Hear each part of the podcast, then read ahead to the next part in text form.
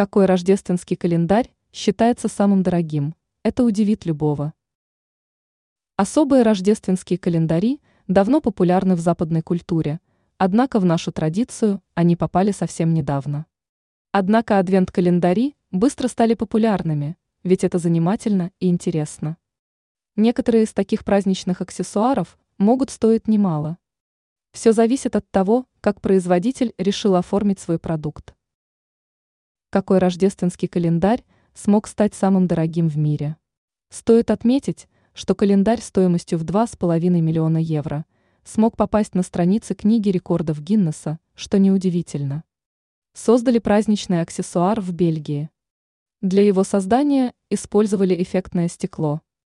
Но не оно, разумеется, повлияло на финальную стоимость. Для украшения было использовано 24 драгоценных камня. Речь идет о крупных бриллиантах. Также было решено использовать и около 100 более миниатюрных камней.